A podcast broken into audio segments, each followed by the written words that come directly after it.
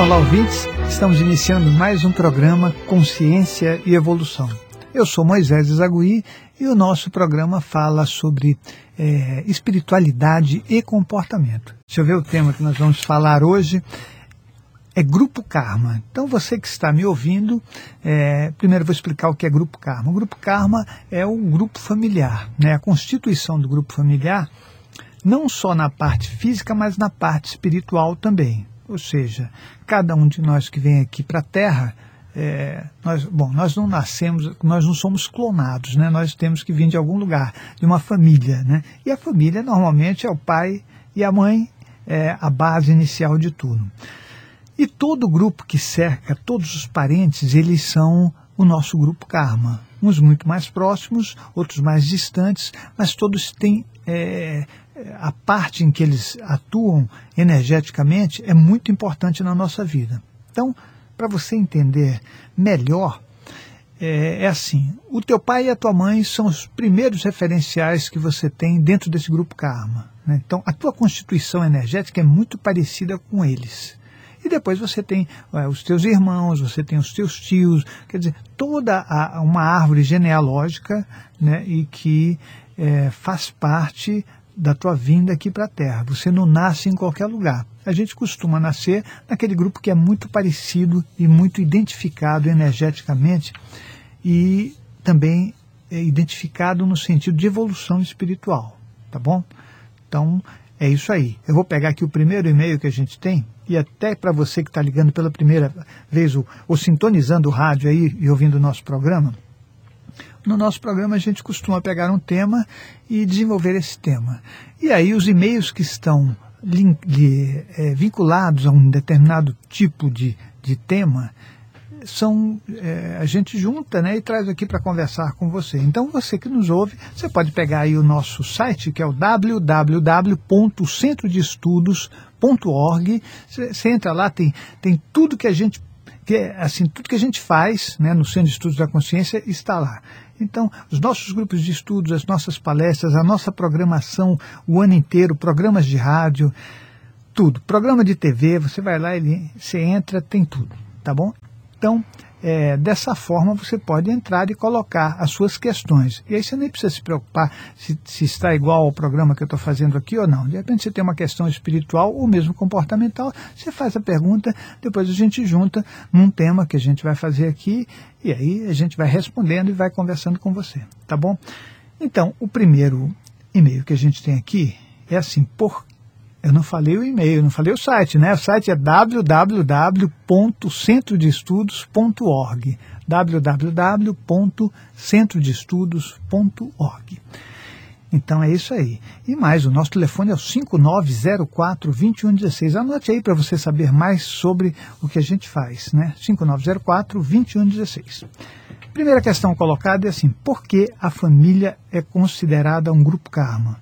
Penso que karma é algo ruim e minha família não tem nada de ruim. Pelo contrário, ela é muito valiosa. Então, tá bom. Então você está colocando seu ponto de vista. Depois ele continua assim: é, todos nos damos bem e nos ajudamos e gostamos muito um do outro. Não concordo com essa afirmação de que família é um grupo karma. Mas você tem o direito mesmo de não concordar e eu estou do teu lado. É, aliás, eu penso que a nossa vida é uma vida que tem que ser feito um percurso de questionamento, né? senão a gente vai aceitando tudo que o outro fala, e eu não acho isso positivo, e até é, é antievolutivo. Né? Você imaginou se ficar abaixando a cabeça para tudo que o outro fala porque ele é uma autoridade ou porque se acha uma autoridade? Então, não é muito legal. Mas eu vou te explicar por que a gente considera a família um grupo karma.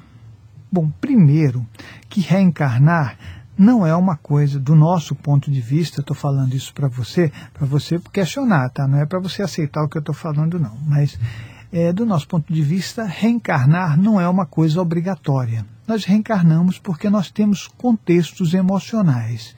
Você vai falar, como contextos emocionais? É o apego que a gente tem às pessoas, é a gente achar que tem alguma dívida kármica e precisa voltar para pagar então, são as pendências que a gente tem emocionais com outra pessoa, Então você se relaciona com alguém e aí pronto, é, você fica com alguma pendência emocional, você não correspondeu como deveria aquela pessoa, aí você acaba voltando. Tem inúmeros fatores que nos fazem sentir que a gente tem que voltar. E nesses fatores, em muitos deles, aparecem as culpas, né? as nossas culpas. Então, você tratou mal o teu pai, aí você quer voltar para resgatar isso e bater um papo com ele e tentar regularizar essa situação. São os acertos que a gente tem que fazer. Né? Então, a partir daí, nós estamos falando de um contexto emocional, porque a pessoa que precisa é, que tem apegos, que tem desejos, que tem, né, que quer ter posses e tudo mais, que quer voltar à terra por causa, sabe, dos prazeres que ela tinha aqui, do que ela podia usufruir, tudo isso tem a ver com o contexto emocional. A partir, quer ver, anote aí porque isso é importante. E se você tiver dúvida sobre o que eu vou falar, você pode mandar um e-mail que eu vou esclarecer. Tá? Mas isso tudo faz parte dos chakras emocionais do ser humano.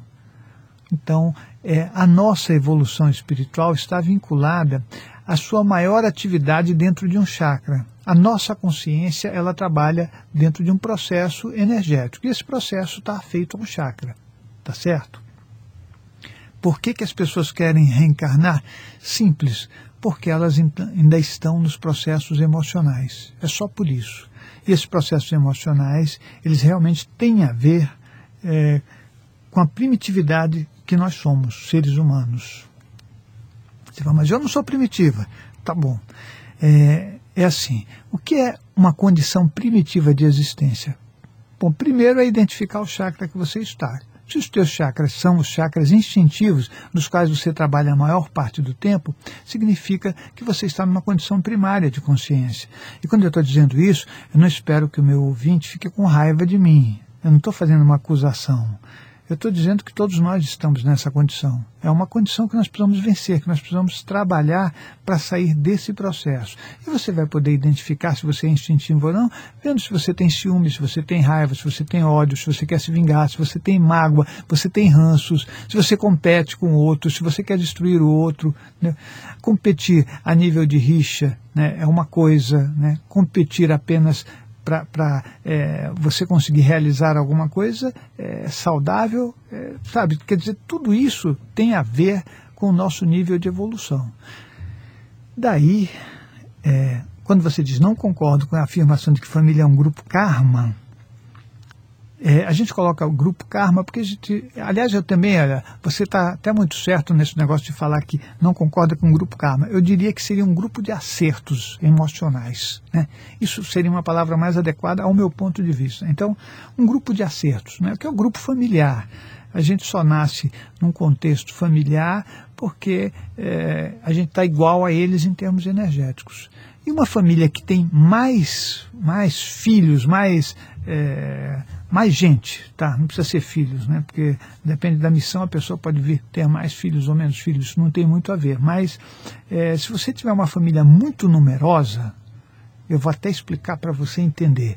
Por exemplo, eu conheço uma pessoa que a família dela faz reuniões anualmente. Quantas pessoas vão na reunião? Mais de 100 pessoas. Você imagina uma família com mais de 100 pessoas? Por quê? Porque é muito primo, é muito neto, é, é muito tudo que você pode imaginar. É muito filho, é, é tudo. Resultado, é cada pessoa traz consigo um número de espíritos que varia, né? Você vai falar, poxa, mas quantos espíritos tem do meu lado? Você pode ter certeza que tem uma média de 6, 7, 8, por aí, né? Tá variando. Vai variar porque tem localidades que tem menos e tem localidades que tem mais se você pegar uma determinada origem, né, é, essa, essa origem, por ser mais sanguínea, por ser muito mais ligada à família, ela vai ter mais, mais pessoas, quer dizer, mais consciências espirituais em torno dela. Se você pegar uma família que é uma localidade em que a família não é tão importante, né, como um grupo é, inicial, como um grupo de origem, aí você vai ter menos pessoas espirituais, menos espíritos, tá? Então, é um grupo de acerto. Aí você pode falar, mas a minha família, todo mundo se dá bem, né? Olha, é, tem grupos que são grupos que a gente acha que se dão bem, tem grupos que se dão bem e tem, tem grupos que não se dão nada bem. Não se precisa analisar com calma isso para saber, porque é, mesmo que as pessoas se respeitem, mesmo que as pessoas conversem, é, o que vale de verdade para denominar se um grupo é um grupo de acerto ou não, e se as diferenças emocionais existem, é assim. Primeiro, a diferença emocional da pessoa com ela mesma, se existem os conflitos do ego. Depois, a relação dela com o outro. Então, não é uma coisa tão simples de te explicar aqui na rádio, mas é uma coisa muito boa de a gente saber, porque a gente pode observar quem nós somos e quem a nossa família é dentro de um contexto. Então, isso é ótimo, né? É ótimo porque aí você consegue, por você mesmo, discernir o que se um grupo karma, um grupo de acerto, é, você te, está no grupo de acerto ou não. É você que decide. Na verdade, quem sou eu para ficar determinando, porque eu vejo um grupo familiar e de repente falo, isso é um grupo né, karma. Isso é um grupo de acerto, mas tem grupos que são evolutivos. Tem é, consciências que se reúnem para crescer, para produzir, para gestar coisas muito saudáveis. Então, dá uma olhada se a tua família é assim, se você quer que ela seja assim, está forçando a barra, né, ou se ela não é assim. Eu espero ter respondido mais ou menos. Eu sei que esses assuntos são complicados. Então, olha só aqui, a questão seguinte é assim. É, professor Moisés, eu tenho uma dúvida que me acompanha há muitos anos. Desculpe não me identificar, mas prefiro assim. Eu tenho 62 anos, sou casada e tenho três filhos. A primeira e a última gravidez foram ótimas. Eu tive uma relação muito afetiva com o bebê na barriga com o filho do meio não foi assim. Logo que engravidei, passei a ficar muito irritadiça e confesso que não queria o bebê. Vou até sublinhar aqui o que você está falando. Você ficou muito irritadiça e confessa que não queria o bebê. Está ótimo. Mas ele nasceu e correu tudo bem. Acontece que com esse filho eu não me dou bem. A gente nunca conseguiu se entender. Já tive muitos sonhos com ele que me pareceram de outras vidas, onde ele era um carrasco que me maltratava. Se isso é verdade, estamos juntos agora, eu como mãe, eu como mãe dele, para que eu possa perdoá-lo, ela está perguntando, né? Eu como mãe dele, para que eu possa perdoá-lo, preciso entender o que se passa, pois tudo isso é muito pesado para mim. Se puder me dar uma orientação, fico muito grata. Olha, isso que você está falando né, é, é, bem interessante, porque nem todas as pessoas da nossa família, elas é, se dão bem, né? Aliás, eu estava falando exatamente isso de grupo karma, né? Não é de você ficar procurando respostas que muitas vezes não são verdade, né? É, essa, essa coisa que você está perguntando para mim, muita gente chega e fala assim, ô Moisés, eu tenho um problema com meu marido que é assim terrível. Aí a pessoa diz que quando ele está longe, ela fica com saudade. Quando ele está perto, ela quer matar o marido. Então, eu quando eu falo com ele pelo telefone, é meu amorzinho, mas quando ele está na minha frente, eu fico muito irritada. E aí ela pergunta se isso é karma. Eu penso que assim, antes de mais nada, antes de mais nada, para tudo, inclusive para o bebê que está na sua barriga. Você precisa de ver as condições emocionais em que isso está acontecendo. Como está a tua relação, por exemplo, com o teu marido? De repente, o teu primeiro filho, você foi muito paparicada, ou foi bem tratada, ou sei lá, quer dizer, houve uma relação emocional mais acolhedora, de desejo, de carinho, porque a gente não pode pensar é, no que está acontecendo colocando só a gente como ponto principal da história. Se você tem um marido, esse marido vai influenciar. Os parentes também vão influenciar, não é verdade? Então, tem um, um, contexto mais amplo e variáveis a serem contempladas. Senão a gente fala, é karma, né? Isso é coisa de outra vida. Eu, eu penso que é, esses ajustes têm que ser entendidos primeiro no, no processo emocional, né? de como a gente está, de como a gente é, deseja as coisas, não deseja, como está a nossa relação com as pessoas que estão por perto, tudo isso é importante. Quando você diz que no segundo você não queria o bebê, precisa ver é como é que foi a criação do primeiro, porque de repente você fica indisposta para ter um filho. Ou mesmo porque depois que você teve o filho, a tua relação com teu marido não ficou tão legal, né? não ficou tão saudável, é, ele não te desejava tanto, não te procurava. Quer dizer, essas coisas são importantes de a gente analisar. Mas vamos supor que você, depois de analisar tudo isso, fala, não, não é isso, porque estava tudo bem. Com sinceridade, tá? Verifica isso com sinceridade, que é importante. Daí, se é você passar por essa peneira, né, e falar, não é uma coisa emocional. Olha, esse mesmo processo que eu estou te falando, ele serve para os processos espirituais. Então você vem trazendo eh, de uma outra vida, você fala, não, mas ele foi um carrasco e tudo mais. Eu penso que não precisa ser um carrasco para você ter dificuldade com ele. Você podia ter uma dificuldade de relacionamento, por exemplo, ele podia ser o teu pai, né? É, normalmente as pessoas que estão na nossa família, elas têm dificuldades de sair daquele grupo, que é uma egrégora, uma família é uma egrégora. Então você costuma, por repetição e por medo de novas, de coisas novas, se você verificar que isso é uma verdade, as pessoas têm medo de coisas novas. Né? Então, é, daí você tende a nascer na mesma família. Mesmo que as pessoas é, não te tratem tão bem, mesmo que você tenha diferenças, é melhor nascer na mesma família, porque você já sabe como você vai interagir com eles. Tá certo? Então, uma, uma boa ideia é você pensar nisso porque de repente ele pode ter sido, não precisa ter sido um carrasco, pode ter sido um pai, um tio, um padrasto, é, uma mãe que ela, ela te maltratava, ou alguém que, que era muito submisso, não importa, mas tinha uma carga emocional. E eu penso que se você levar isso em conta, você vai poder é, se relacionar com ele melhor. Né? Mas eu vou dizer uma coisa para você que está nos ouvindo.